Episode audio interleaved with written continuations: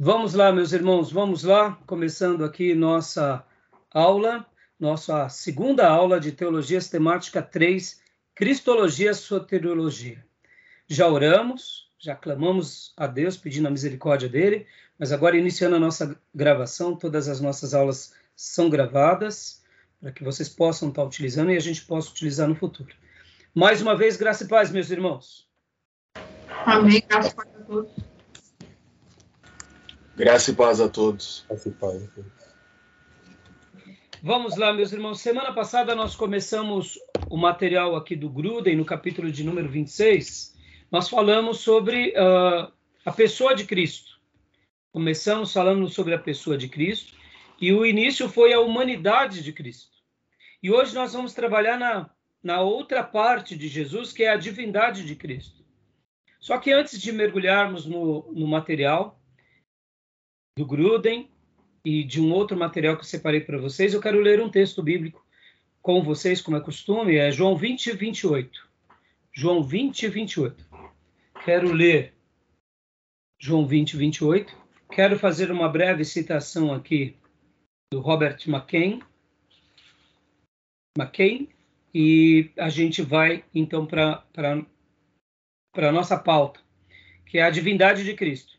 Quero fazer uh, uh, uma recapitulação, fazendo alguns apontamentos na pauta de hoje sobre a, a humanidade de Jesus e por que é importante compreender a humanidade de Jesus. Mas vamos lá. Quem achou? Uh, João capítulo de número 20, versículo de número 28. Pode ler, por favor. Disse Tomé: Senhor meu e Deus meu. Aleluia. Tomé fez uma declaração aqui, ah, e não é somente uma declaração, mas é uma afirmação, que Jesus é Senhor meu e Deus meu. Que Jesus é Quírios, que Jesus é o Jeová, que Jesus é o Eu Sou, e ao mesmo tempo ele declara é, que Jesus é o meu Deus. Amém, meus irmãos? Jesus é 100% Deus e é 100% homem. E eu separei, enquanto eu fazia minhas lições de casa, eu separei aqui uh, uma parte que eu quero fazer uma breve citação de, de um sermão de Robert McCain. É, esse livro está em castelhano, mas ele faz uma afirmação muito linda. Ele está pregando sobre que Jesus é o caminho, é a verdade e a vida. João uh, 14, 6. E, e quando ele fala sobre a verdade, Cristo é a verdade. E Roberto M. McCain diz assim: Cristo pode ser chamado a chave da arca da verdade. Isso foi maravilhoso quando eu li pela primeira vez. O que, que ele está falando aqui? Que Cristo é a chave da arca da verdade de Deus. Então, quando Jesus abre essa arca da verdade, no mundo de Deus existem muitas outras verdades. Muitas outras verdades. Então, McCain ele está colocando que toda grande verdade tem uma origem. E essa origem é Jesus, que é aquela chave que abre a grande arca ou o grande baú de todas as demais verdades da vida. Compreender Jesus, crer em Jesus, é abrir essa arca, é abrir esse baú das verdades divinas e nos faz compreender melhor a vida de uma forma geral. E aí ele coloca também uma outra frase aqui que é, colocar, é, colocada a, a, chave da arca da verdade, nós restauramos novamente é, e colocamos no centro é,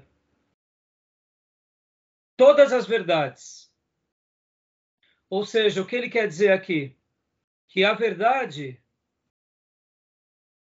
de Deus que está em Cristo faz com que entendamos todo tipo de verdade na vida.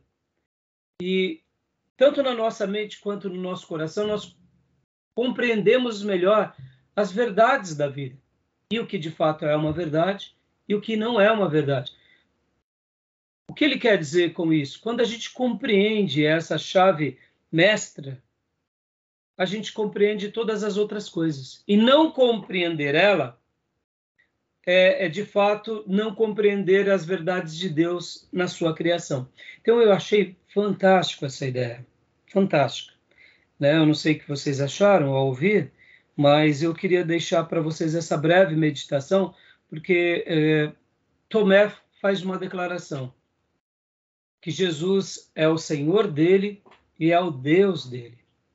E nós que cremos em Jesus e estamos estudando a pessoa dele, que ele foi 100% homem e 100% Deus, e que ele é a verdade absoluta de Deus para nós, isso me faz lembrar as, as palavras de C.S. Lewis, que Deus para mim é como o sol, que depois que eu passei a crer nele, comecei a enxergar todas as coisas ao meu redor. Compreender a verdade de Deus é compreender a verdade da vida, a real verdade de Deus. Tá bom, meus irmãos? Tudo bem? Compreenderam? Sim, verdade axiomática, né? Muito boa. É isso mesmo, Júnior. Porque muitas vezes, irmãos, uh, nós vamos dizer assim, né?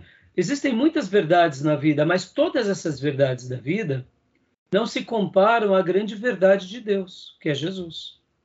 Mas quando entendemos a verdade de Deus, que é Jesus, todas as demais só se potencializam, não é verdade? Tá bom? Querem fazer algum comentário?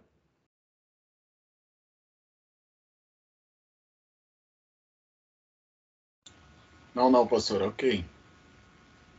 Uh, a frase que Robert McCain, é, que está em castelhano, diz assim, ó, colocada a chave da arca da verdade, uh, colocada a chave na arca da verdade, resta, é, é, é como se estivéssemos restaurando o Sol novamente ao centro do seu sistema. Toda a verdade vem a esquentar, vem a organizar e se torna útil na nossa mente e no nosso coração. É como se McCain estivesse dizendo as mesmas e parafraseando C.S. Lewis, né? Ou C.S. Lewis a McCain. É, quando a gente compreende essa verdade, a gente coloca tudo em ordem. Tá bom, meus irmãos? Então vamos lá. Meus irmãos, nós trabalhamos semana passada sobre a humanidade de Jesus. A humanidade de Jesus. Deixa eu passar aqui rapidamente para vocês aqui o slide. Vamos lá. Vamos lá. Doutrinas de Cristo e do Espírito Santo. Nesse caso, a gente só está trabalhando nas doutrinas de Cristo. Então, nós falamos é, como Jesus pode ser plenamente Deus e plenamente homem e ainda assim ser uma pessoa. O Wayne Gruden afirma: Jesus Cristo foi plenamente Deus e plenamente homem em uma só pessoa e assim o será para sempre. É uma afirmação do Gruden. As duas naturezas de Cristo, a divina e a humana. Nós estudamos semana passada a humana. Agora, hoje estaremos estudando a divina. Eu quero, nessa introdução, gastar mais um minuto recapitulando algumas importâncias da humanidade de Jesus. Mas vamos lá passando aqui o slide rapidamente. A humanidade de Cristo, características: Jesus possui um corpo humano, o nascimento virginal, Jesus possuía uma mente humana. A humanidade de Cristo. As pessoas próximas de Jesus consideravam-no apenas humano. Jesus possuía alma humana e emoções humanas. Jesus é, não teve pecado, ou ele é, viveu de uma forma onde não havia pecado algum, ou a impecabilidade. Continuando. Por que era necessário que Jesus fosse plenamente humano? Primeiro, possibilitar uma obediência representativa. Guardem essa palavra. Representa algo para nós. Modelo. É, ele era um padrão a ser seguido, por isso possibilita uma obediência representativa. Segundo, ser um sacrifício substitutivo. Em que lugar? No nosso lugar. Então era importante que ele fosse humano, porque dessa forma ele morreu substitutivamente no lugar de outros, no caso de quem cresce nele. Quem crê nele, o sacrifício dele tem sentido sobre esse que crê. E sobre o que não crê, não tem é, é, eficácia. Não porque falta da parte de Deus, mas para que essa eficácia aconteça na vida daquela alma que necessita, ele precisa reconhecer e crer que Jesus é o, o, o, ser perfeito que morre no lugar do pecador e o pecador tem que admitir e reconhecer que é um pecador. Então, por isso que é um sacrifício substitutivo. Somente poderia fazer isso quem? Um ser humano. Um ser humano por outro ser humano. Continuando, porque era necessário que Jesus fosse plenamente humano, ser o único mediador entre Deus e os homens, ou seja, havia necessidade de um mediador. Quarto lugar, cumprir o propósito original do homem de dominar a criação. Ou seja, quando Deus cria Adão e Eva, Deus dá o governo de todas as coisas. Por causa do pecado, o homem e a mulher entregou esse governo nas mãos de Satanás. Por isso que o diabo sempre governou sobre esse mundo caído, porque ele tem domínio sobre aqueles que vivem no pecado. Por essa razão, quando nós deixamos de pecar e nos arrependemos a Cristo, nós restauramos o senhorio de Cristo sobre nós, logo o poder das trevas perde toda a atuação e agora é o poder divino que nos governa.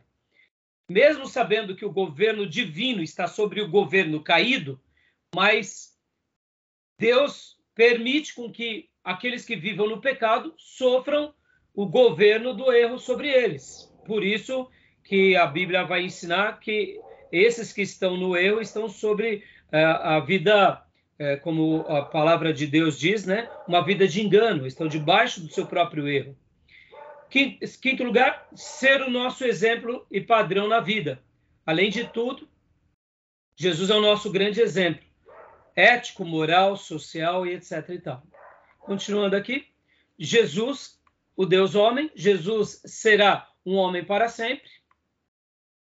E hoje a gente vai entrar agora na divindade de Cristo. A encarnação foi um ato pelo qual Deus Filho assumiu a natureza humana. Ou seja, a gente vai estar falando hoje sobre a divindade, então vou dar uma pausa aqui no, no grupo, no, no slide. Mas agora voltando para a gente fazer uma breve recapitulação, e eu fiz aqui vários, uh, várias anotações e eu quero passar para vocês. Uh, a importância da humanidade de Jesus. Guardem isso. Somente pela humanidade de Jesus foi possível a restauração do segundo Adão. Sem a humanidade, o segundo Adão não existiria. Então, a, a, aquilo que Paulo chama de segundo Adão só é possível pela humanidade. A, humanidade de Jesus também, como a gente viu nos slides, nas afirmações, ele é o nosso modelo humano em todos os sentidos. É, o que eu queria destacar agora aqui com vocês é por que estudar sobre a humanidade de Jesus é importante? Porque quando nós pensamos em Jesus, nós temos, de uma forma geral, aquela ideia sobre o Jesus divino, que é o nosso Salvador, é o nosso Senhor, é o nosso Deus, como lemos agora na declaração de Tomé: Senhor meu e Deus meu. Todas as vezes que nós oramos para Jesus, e oramos em nome de Jesus, nós sabemos que ele é Deus. Não é assim? Não destaca para nós o Deus Jesus divino o tempo todo? Não é assim, irmãos? Vamos fazer um apontamento aqui. Na prática do dia a dia, o Jesus divino, é, ele, ele, ele está muito saliente diante de nós. Pode ver, nós clamamos, Jesus, tenha misericórdia. Senhor, me cobre com teu sangue. Senhor, expulsa o mal. Não é assim que nós fazemos? Eu diria que na prática cristã de um ministro, de um cristão, nós invocamos o Jesus divino o tempo todo. Mas sejamos honestos, nós lembramos do Jesus humano o tempo todo? Claro que não. Não. Não. É porque nossa referência é sempre do socorro como Deus, né? Socorro dele, porque a gente, um homem vai nos socorrer, ele não vai ter esse potencial. Então, nós, como pobres miseráveis, a gente já, a gente lembra lá, ó oh, Senhor Jesus, nos livra.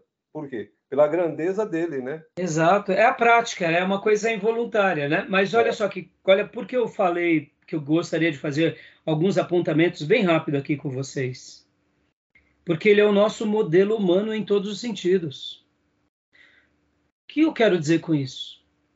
Quando nós estudamos sobre a humanidade de Jesus, que Jesus era 100% humano, e quando nós lemos isso no Evangelho, principalmente nos quatro evangelhos. Por isso que nós precisamos sempre ler os evangelhos, irmãos.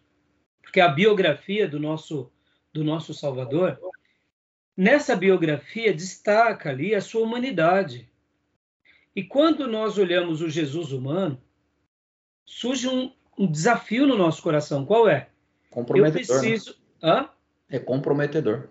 É comprometedor, exatamente. Eu preciso seguir os passos dele da forma em que ele deseja, como ele, como ele caminhou nessa terra, sendo 100% humano, assim eu tenho que ser. Por isso que Pedro, ao escrever a sua carta, e os apóstolos, ao fazerem menção dele, diziam: sigam os seus passos. O padrão elevado, né? Humanamente elevado. Exato.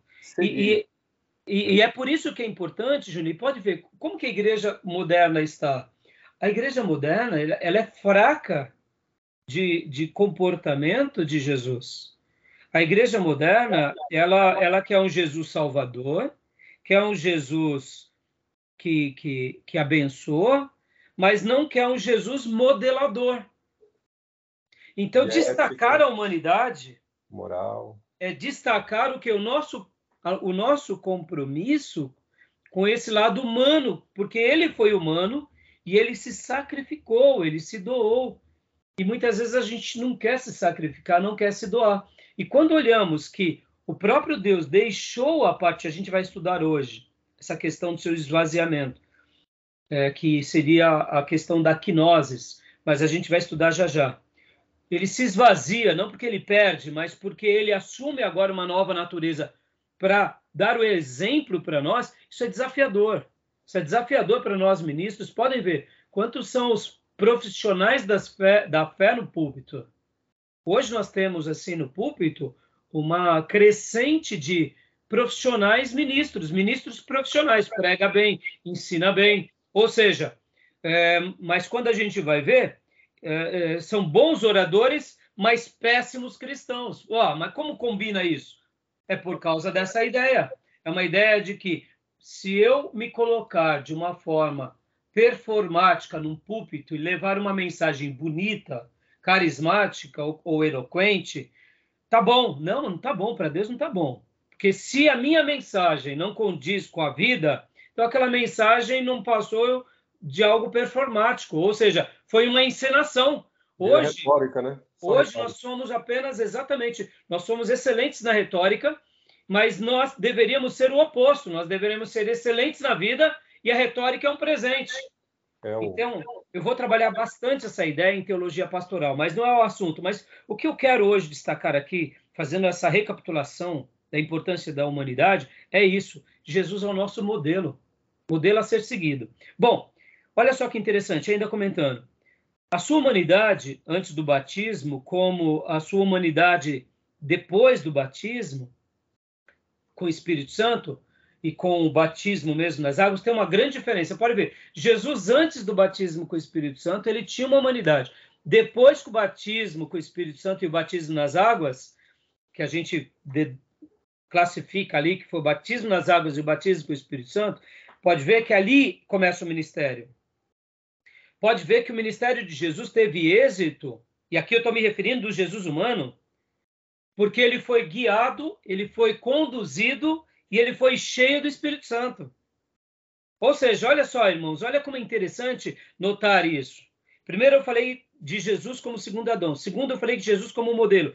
Terceiro lugar, eu falei de Jesus na sua humanidade antes do batismo nas águas e o batismo no Espírito Santo e, e o batismo dele nas águas e o batismo no Espírito Santo. E agora eu estou falando do ministério dele. Nós temos que lembrar que o ministério de Jesus, durante aqueles três anos, três anos e meio, foi o ministério do Jesus homem cheio do Espírito Santo. É o Jesus homem cheio do Espírito Santo. Olha, em poucas passagens, nós notaremos que Jesus ele é divino nos evangelhos. Há passagens que mostram que Jesus é divino, ah, e hoje a gente vai estudar, a gente vai estudar a divindade de Jesus. Então, nós notaremos que nos evangelhos ele também é apresentado como divino. Mas perceba, os quatro evangelhos destacam principalmente o Jesus humano cheio do Espírito Santo, que faz a vontade do Pai, que veio obedecer ao Pai, que fazer a vontade do Pai é a melhor coisa da sua vida. Então, o que eu quero destacar aqui? Eu quero destacar o Jesus homem cheio do Espírito Santo, porque é esse Jesus homem, cheio do Espírito Santo, que faz um ministério é, magnífico. Continuando ainda, ainda dentro dessa compreensão. Olha que interessante. Os próprios apóstolos, mesmo vivendo ao lado de Jesus, eles têm duas fases na sua vida. A fase em que eles estavam com Jesus, mas ainda não tinham a plenitude do Espírito Santo, e depois de Atos 2, que eles recebem o batismo com o Espírito Santo podem ver que são dois tipos de apóstolos. Já eram ministros especiais, mas eles também passam por um momento bem curioso. Antes daquela grande experiência de Atos 2 e depois daquela experiência. Então, voltando aqui sobre essa questão é, de Jesus como homem que dependia do Espírito Santo. Eu queria que destacar aqui com vocês é, é, e gastar um minuto aqui lembrando sobre a, a, essa questão. Podem ver que uh, é, Jesus, nos evangelhos, destaca-se muito mais o lado humano do que o divino. Já em Atos dos Apóstolos, nas cartas, epístolas e, e epístolas gerais, epístolas paulinas, é, textos uh, pastorais e no livro de Apocalipse, pode ver que destaca o Jesus divino. Tem apontamento do Jesus humano, também nas cartas tem. Mas podem ver que depois da morte, ressurreição, ressurreição de Jesus e ascensão, destaca o que lado de Jesus? O Jesus divino. Então, o Novo Testamento, eu poderia afirmar e dizer que há uma sutil diferença no seu processo de revelação, onde no, nos evangelhos a menção do Jesus divino, mas a aparição do Jesus encarnado, e percebam, essa palavra encarnado não está na Bíblia, né? Não está na Bíblia. Mas nós entendemos que é uma verdade bíblica. Né? Pode ver que o apóstolo João diz, não diz essa expressão, mas diz que ele habitou entre nós, ou seja, ele nasce. Então, surge na história da igreja. Hã? Ele fala que o verbo se fez carne. O verbo se fez carne mas aí nós usamos a encarnação, né? Então, olha só que interessante. Nos evangelhos, nos quatro evangelhos, que é a biografia de Jesus, há apontamentos da sua divindade, sim há, mas há muito mais apontamento da sua humanidade. O Jesus homem, que pelo poder do Espírito Santo nos deixa o modelo a ser seguido. Esse Jesus homem morre uma morte substitutiva no nosso lugar, ressuscita pelo poder de Deus, pelo poder do Espírito Santo, é elevado aos céus, fica entre nós e depois ele é assunto aos céus. E aí, o que, que acontece? Todo o Novo Testamento vai mostrar esse Jesus divino. Esse Jesus divino que também veio entre nós de forma corpórea.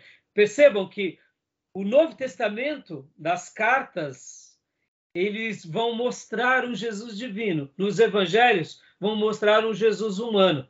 Ou seja, a revelação de Deus deixa isso de forma clara. É claro, como eu disse, há pitadas da divindade nos evangelhos, sim, e há pitadas da humanidade também nas cartas pastorais, nas cartas gerais e no livro de Apocalipse e no livro de Atos. É muito interessante.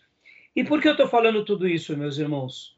É, eu fiz aqui, escrevi até um texto que eu queria ler para vocês. Jesus divino destaca-se no ministério humano mas as suas maiores revelações se dão antes do seu nascimento, no batismo e algumas vezes no ministério, na morte e principalmente ressurreição, aparição e ascensão.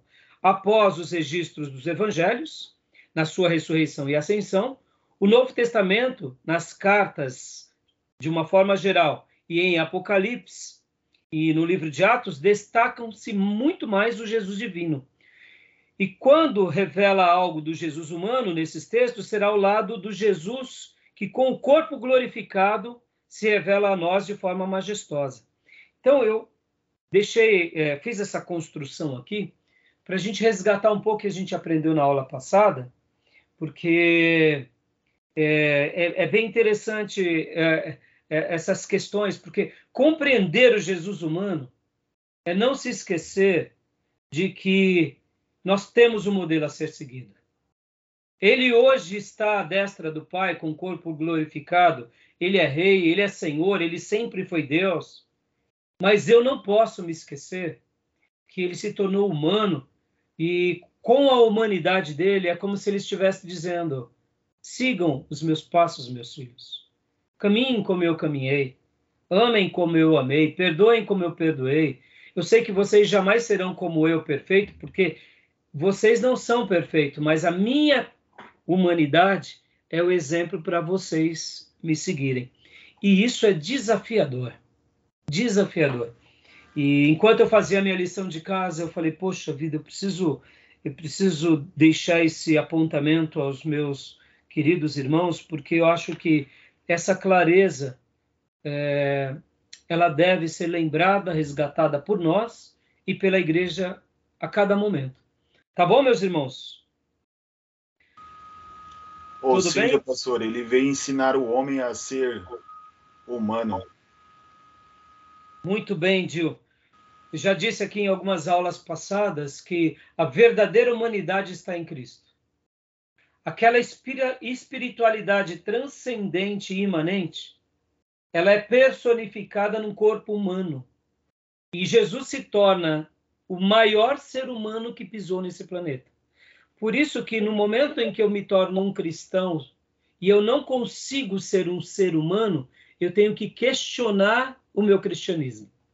Porque muitas vezes nós queremos ser santos, mas nós não estamos preocupados na nossa humanidade.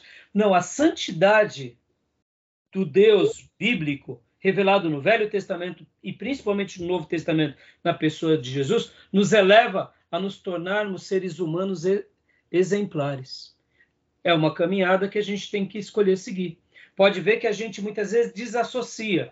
Não, eu sou tão transcendente que eu fico dentro da igreja, eu não me misturo com esse pecador. O problema é deles, eles que vão para os quintos dos infernos. Nós não temos empatia, compaixão, e isso está errado. Porque a verdadeira espiritualidade da Bíblia nos eleva a essa humanidade, Gil. Muito obrigado por você relembrar. Entendeu? Pode ver, Jesus era um ser humano extraordinário. Ele era divino era espirituoso e era um ser humano extraordinário, né? A Joia, vantagem... meus irmãos, querem fazer mais alguns apontamentos? Mas a vantagem de Jesus no exercício como humano de nós é porque nós já herdamos o pecado de Adão, né? Então, para a gente fica muito complicado a gente buscar um, eleva... um, um alto padrão elevado moral, ético, porque o, o pecado sempre Paulo falou que tão perto nos rodeia. A gente está sempre nessa luta, né? Sim, eu concordo, Júnior, mas você tem que lembrar, olha que interessante, por isso que eu estou resgatando, Júnior, esse princípio, porque quando a gente começa a resgatar esse princípio, e a gente está estudando aqui sobre essa doutrina tão importante que é a pessoa de Jesus, e é o Jesus humano e o Jesus divino, mas a gente é desafiado. Por exemplo, os apóstolos, eles foram desafiados a seguir os passos de Jesus, mesmo sendo pecadores. Pode, pode ver que as palavras de Paulo, por exemplo, é desenvolvam a vossa salvação. Claro, mas a ideia é essa mesmo. Né? Assim, é. gente, e todos os apóstolos, a gente tem os percalços nessa, nessa Sim, elevação. sim. Né? Não, não tenha dúvida. Não tem como a gente comparar a nossa vida com a dele. Isso jamais. Mas você concorda, Júnior, que a gente baixa a régua? A não, gente não claro. costuma baixar a régua? Sim. É, tipo assim, Jesus é Jesus, os apóstolos são os apóstolos, nós somos nós, a igreja do século XX. E é, e é importante a gente elevar a régua, né? Olhando assim, não, o que, que eu tenho que fazer para o meu Deus? Como eu posso melhorar, né? Essa é a proposta. Ó, em tese, eu escrevi assim também. Como o homem, o ser humano caído, consegue viver como Deus deseja e fazer a vontade de Deus? Faço uma pergunta para vocês.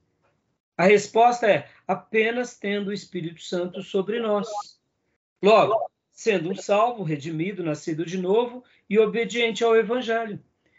Pode ver que quando nós realmente nos entregamos a Cristo de todo o coração, anulamos a nossa vida para viver a vida dele, nós recebemos o Espírito Santo.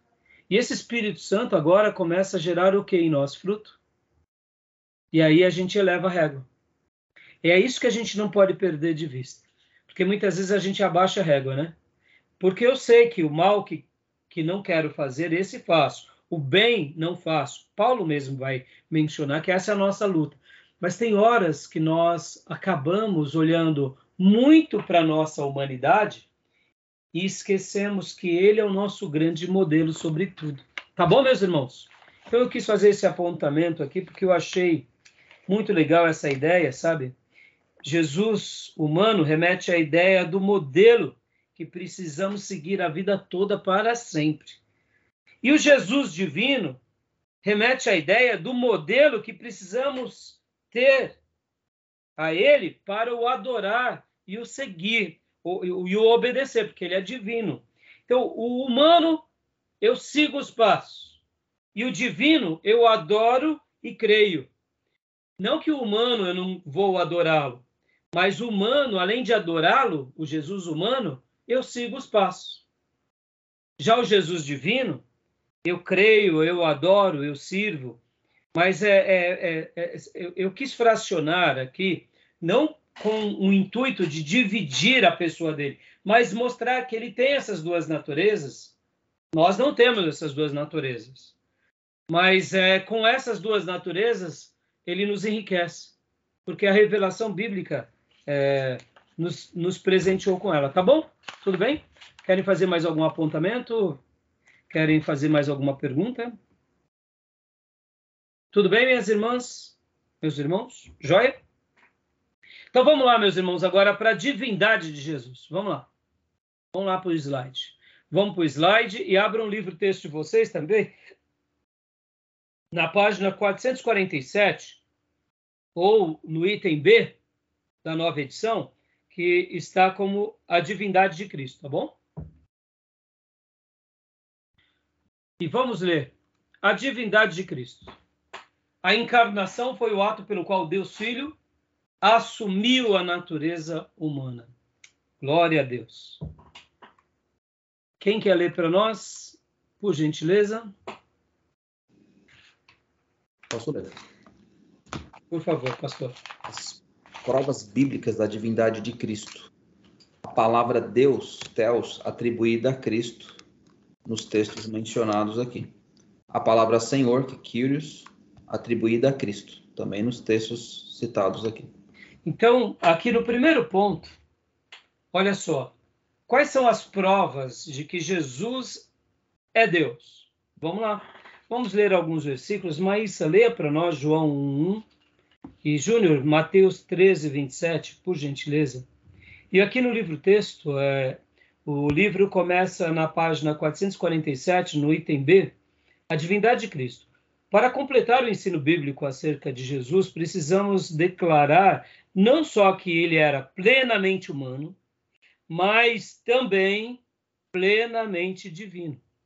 Embora a palavra não ocorra de maneira explícita na Bíblia, a igreja tem empregado o termo encarnação para referir ao fato de que Jesus era Deus em carne humana. A encarnação foi o ato pelo qual Deus Filho assumiu a natureza humana.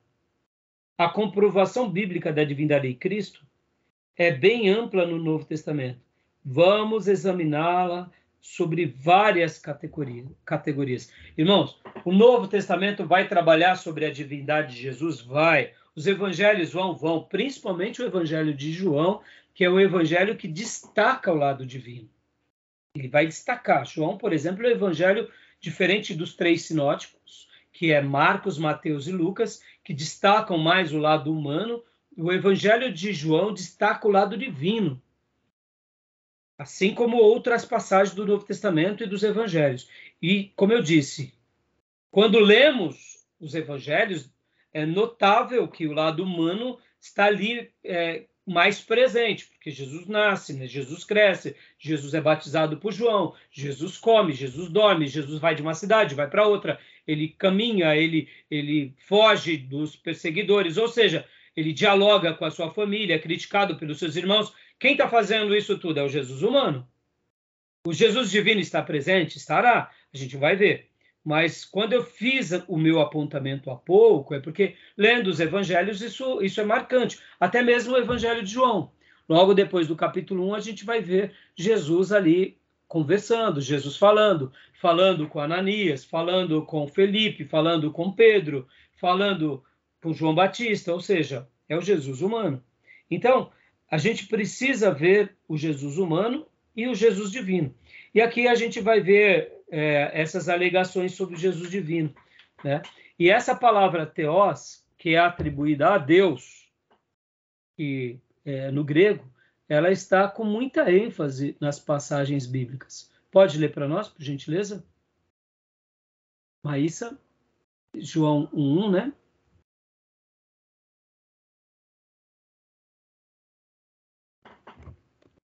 Espera só um pouquinho, pastor. João. Isso.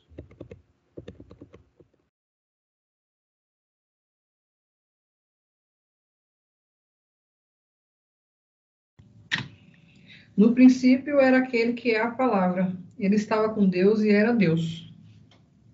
Pode ler também 1,18, filha. Ninguém jamais viu a Deus, mas o Deus unigênito, que está junto do Pai, o tornou conhecido. Maravilha. Júnior, agora leia para nós Mateus 13, 27, por favor, filho. E o servo do pai de família, indo ter com ele, disseram-lhe: Senhor, não semeaste tu no teu campo boa semente? Porque tem então o joio. Joia. O Senhor, né? Destaque. O Senhor é o destaque. Agora, deixa, deixa eu fazer aqui, deixa eu parar um pouco aqui a nossa, os nossos slides. Eu, eu gravei também, eu gravei não, eu escrevi uma, um texto, eu quero fazer uma citação para vocês. Na, na página 448, a gente vai ver ali o A, palavra teós, que é Deus, atribuída a Cristo. A palavra Senhor, que é Kyrios, atribuída a Cristo. Uh, olha só que interessante, irmãos. Uh, são dois termos que estão no grego koiné, não é? Tanto Teos é Deus. No hebraico, Deus é como Deus no hebraico, irmã Cleusa? No hebraico, Deus é como? Lembra? Deus. Bom, tem, tem é, no hebraico mesmo, eles citam bastante é Yud Rei Vav Rei, que é o, o tetragrama. E é, é Elohim, Elohim. Isso, Elohim. Ótimo. Elohim. Elohim no, no hebraico é Deus. Pode ser Deus, se referindo a Deus, Criador de tudo, ou outros deuses. É a mesma palavra. Mas assim, no grego é Theos, que também é Deus, se referindo ao Criador de todas as coisas. Agora, olha que interessante. Kyrios, no grego, ele é, ele, ele é a mesma designação para o tetagrama sagrado. No caso, seria o Eu Sou o que Sou, ou Jeová, ou Yahvé, ou Javé. Agora, olha só o que eu escrevi aqui para vocês, irmãos. Lembra da versão do 70? Lembra da Septuaginta?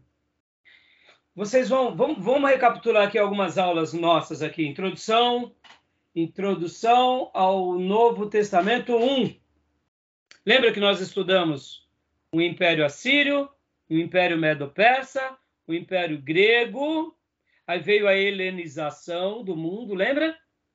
Aí veio a revolta dos Macabeus, lembra?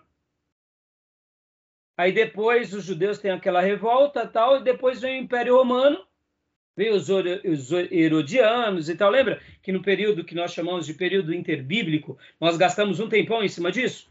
Pois é. Lembra que naquele período de helenização, o mundo, depois do Império Grego, é, Alexandre morre, o Império Grego é dividido para quatro generais, mas a cultura grega ela é sedimentada sobre o mundo. E até os judeus sofreram uma grande influência. Muitos sacerdotes e levitas estavam abandonando os seus ofícios, se voltando para a helenização e até para os cultos pagãos, é aí onde tem a revolta dos macabeus. Mas olha que interessante. Lembra que nesse período de helenização há um acontecimento marcante. Qual é? 70 sábios judeus, ou pelo menos um grupo grande, faz a, aquilo que chamamos de versão dos 70, ou a Septuaginta, que é a tradução do Velho Testamento, do hebraico para o grego. Que grego? O grego koiné. Não é isso? Sim. Olha só que interessante, ó. É o que eu escrevi. A Septuaginta foi, foi fruto do meio. Concorda? A Septuaginta é fruto do meio. A helenização veio sobre todos. Então todo mundo estava falando o grego. Então, naturalmente, os judeus piedosos falaram: vamos traduzir a Bíblia para a língua grega. Então, a Septuaginta foi fruto do meio, da cultura helenista. No entanto, ao vermos o desfecho da história, em especial a grande revelação de Deus em Cristo, que é registrada também no grego koiné, notamos que a Septuaginta já era fruto da providência divina ao seu povo e a nova revelação que viria. Olha que interessante. Vocês concordam, irmãos, que na providência divina, naquele contexto de helenização, Deus permitiu com que aqueles homens piedosos pegassem a Bíblia e traduzissem para o grego, que já estava sendo uma maneira de preparar o quê? O terreno para a grande revelação que viria, que era quem? Quem é a grande revelação? Jesus. Mas Jesus e a sua história, a sua biografia e a história da igreja de Jesus foi registrada em que língua, irmãos? Foi registrada no hebraico? Foi registrada no aramaico? Foi registrada em que língua? No grego. Olha que fantástico. Então, assim como a sinagoga foi o útero da igreja, lembram? A sinagoga, ela nasce lá no cativeiro babilônico. Ela é o primeiro projeto da igreja. Ou seja, a providência divina porque Deus sempre quis que o templo fosse replicado no mundo, mas os judeus sempre foram mesquinhos, dizendo: venham adorar aqui em Jerusalém, eu não vou até as outras nações. Aí Deus faz o quê? Leva os judeus para tudo que é lugar. Leva os judeus para a Síria, leva os judeus para a Babilônia, e lá que, que cria, cria a sinagoga.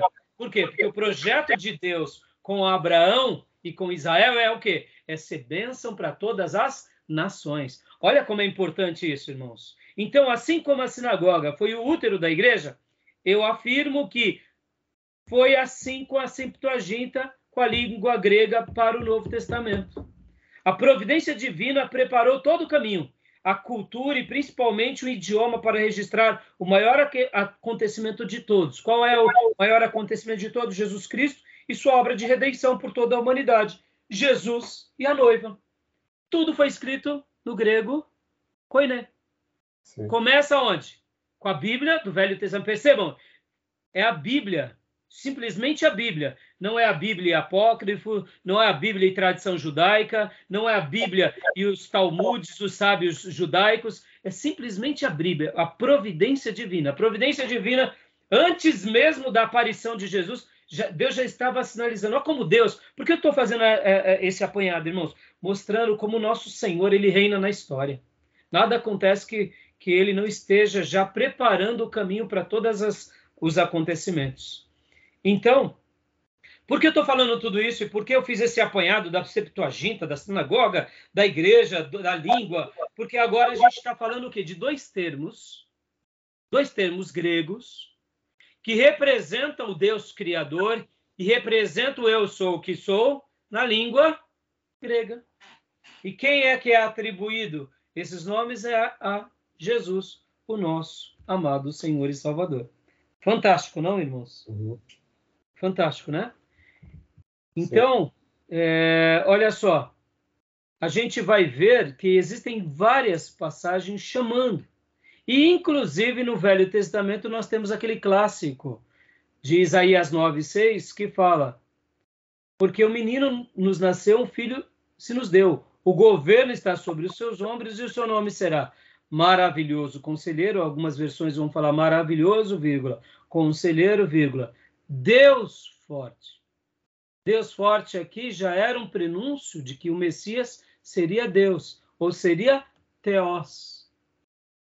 Então, tanto o Novo Testamento trabalha que Jesus é Deus, é divino, como o Velho Testamento, fazendo menção de Jesus, já dizia que ele seria Deus forte.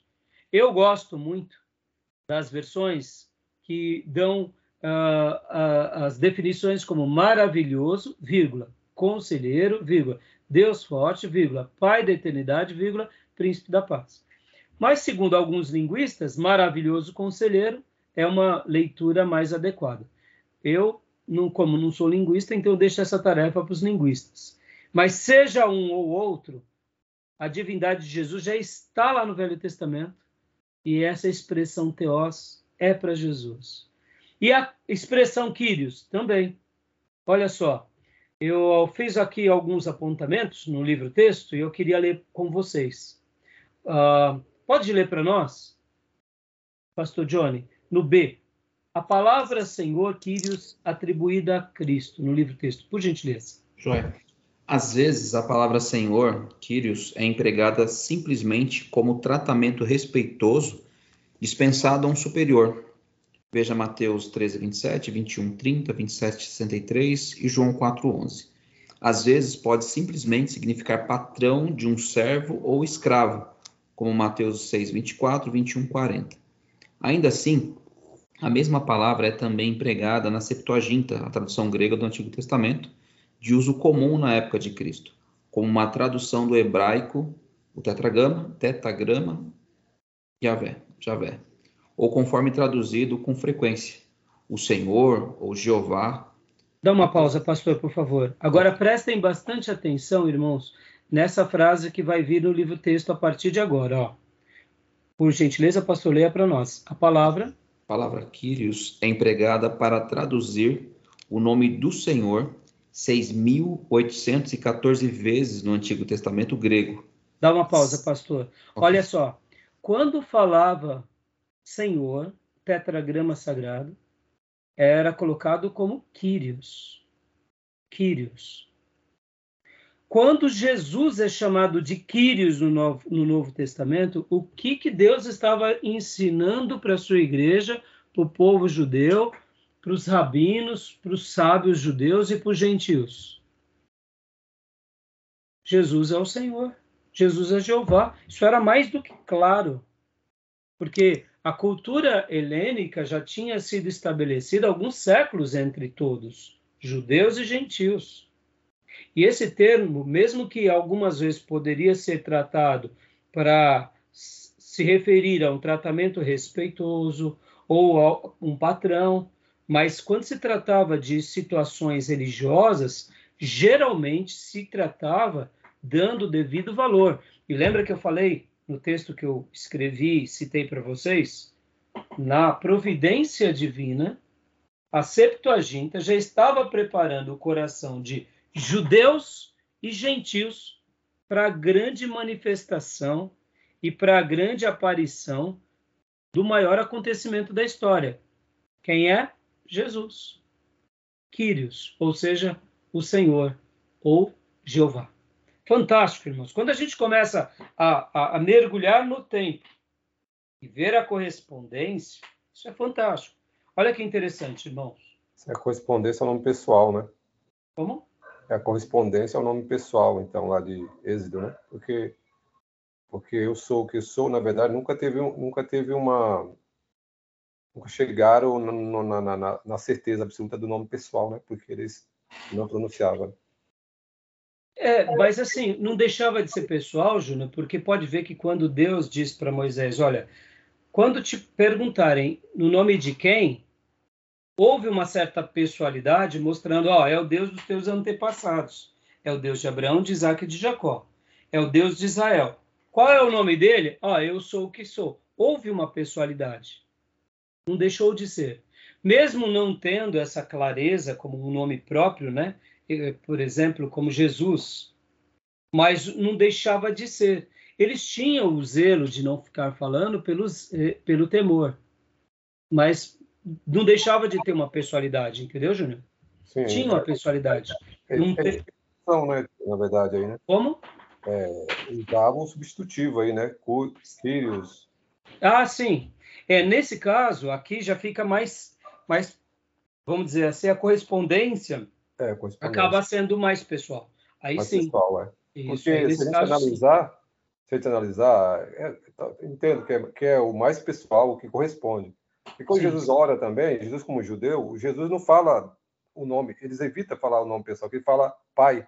Exato, exatamente. Pode ver que Jesus apresenta Deus como Pai de uma forma, e ele apresenta, inclusive, a primeira pessoa da, da Trindade, destacando mesmo e desassociando dele nesse sentido como pessoalidade.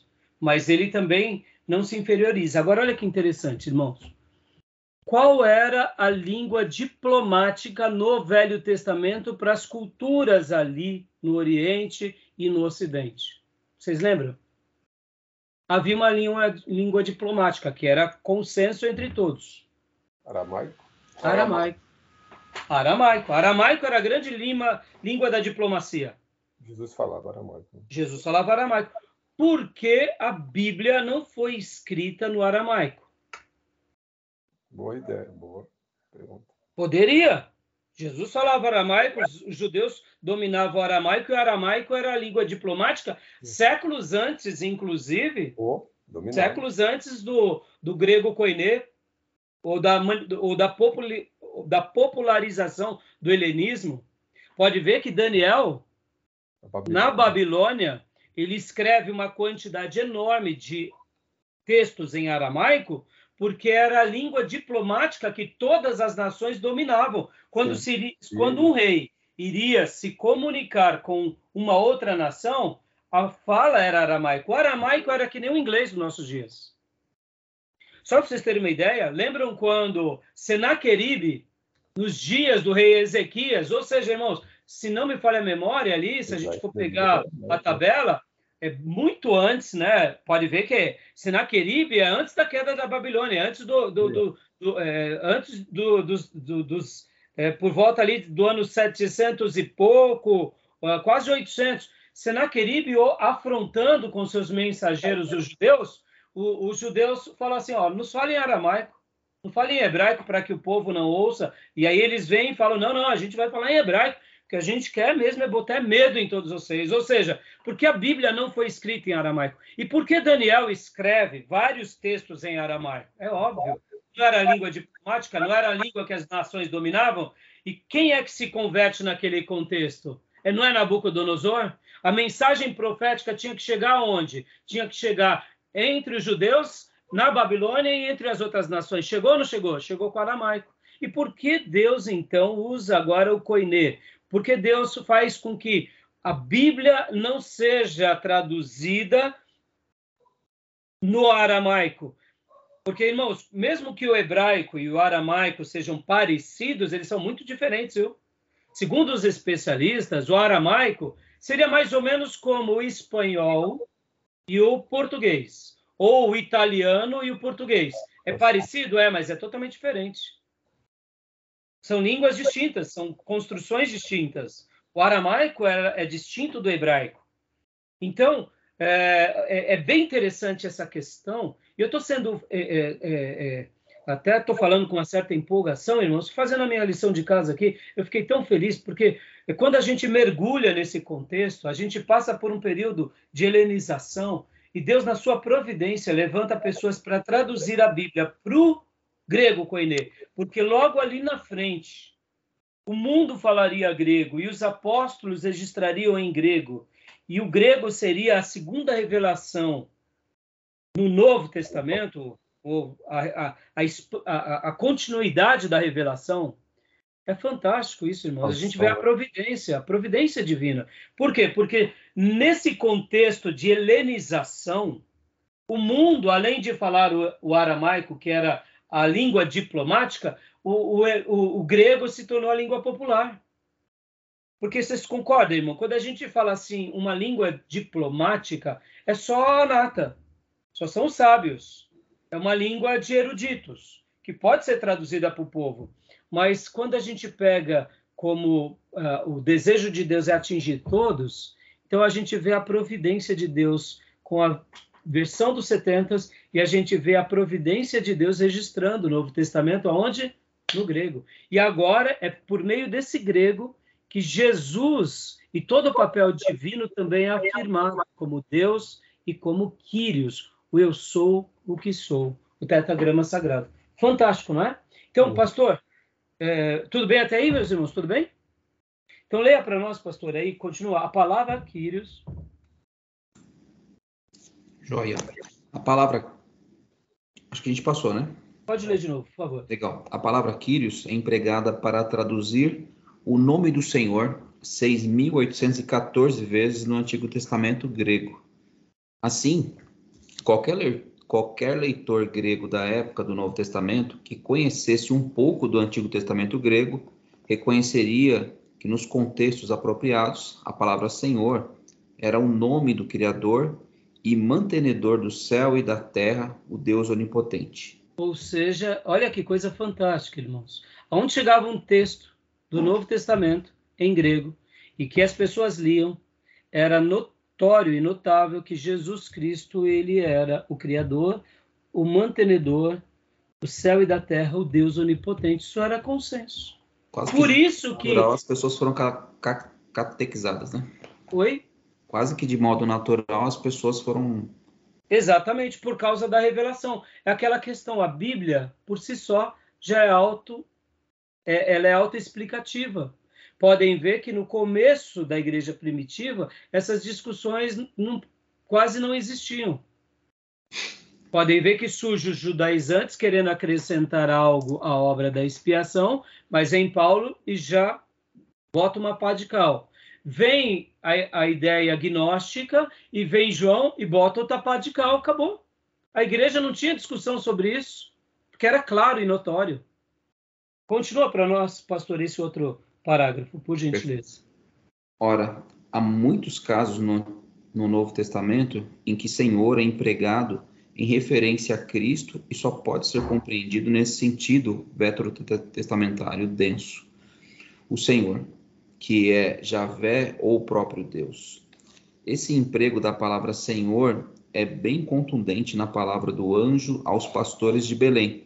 Abre aspas. Hoje, nos, hoje vos nasceu na cidade de Davi o Salvador, que é Cristo, o Senhor. Fecha aspas. Lucas 2:11.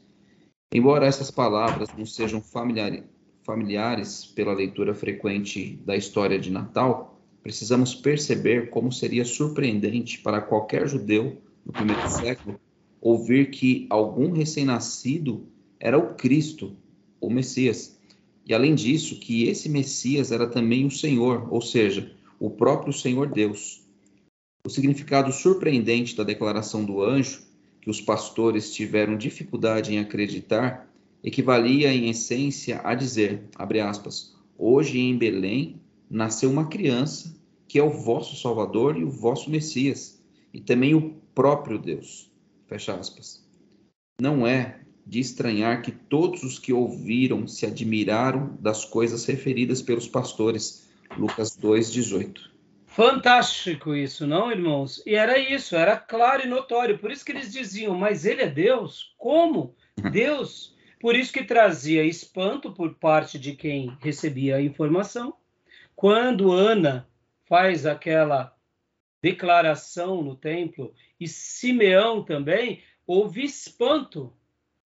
Assim como também aqui um pouco para frente, quando João Batista começava a pregar, na próxima página, ó, Vejamos outro exemplo, quando Mateus diz que João Batista é o que clama no deserto: preparai o caminho do Senhor, endireitai as suas veredas. Mateus 3,3. Ao fazê-lo, João está citando Isaías 43, que fala do próprio Senhor Deus chegando para o meio do seu povo.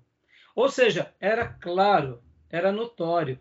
Por isso que trazia tanta indignação para os líderes religiosos. Não é possível que esse profeta João está falando algo que nós judeus não validamos.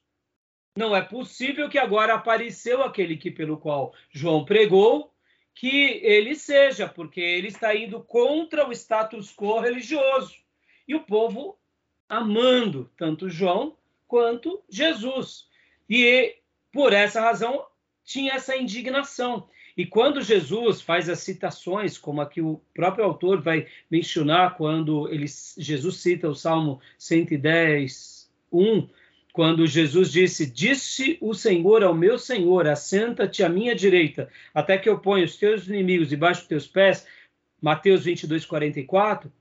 O significado dessa frase é: Deus Pai disse a Deus Filho, o Senhor de Davi, assenta-te à minha direita. Os fariseus sabem que ele está falando de si mesmo e se identificando como alguém digno do título veterotestamentário Quírios, ou seja, Senhor, porque era de consenso entre os judeus, porque eles tinham a Septuaginta, tinham a, a, a Bíblia no hebraico, mas também tinham a Septuaginta, ou seja, eles ficavam enfurecidos, né?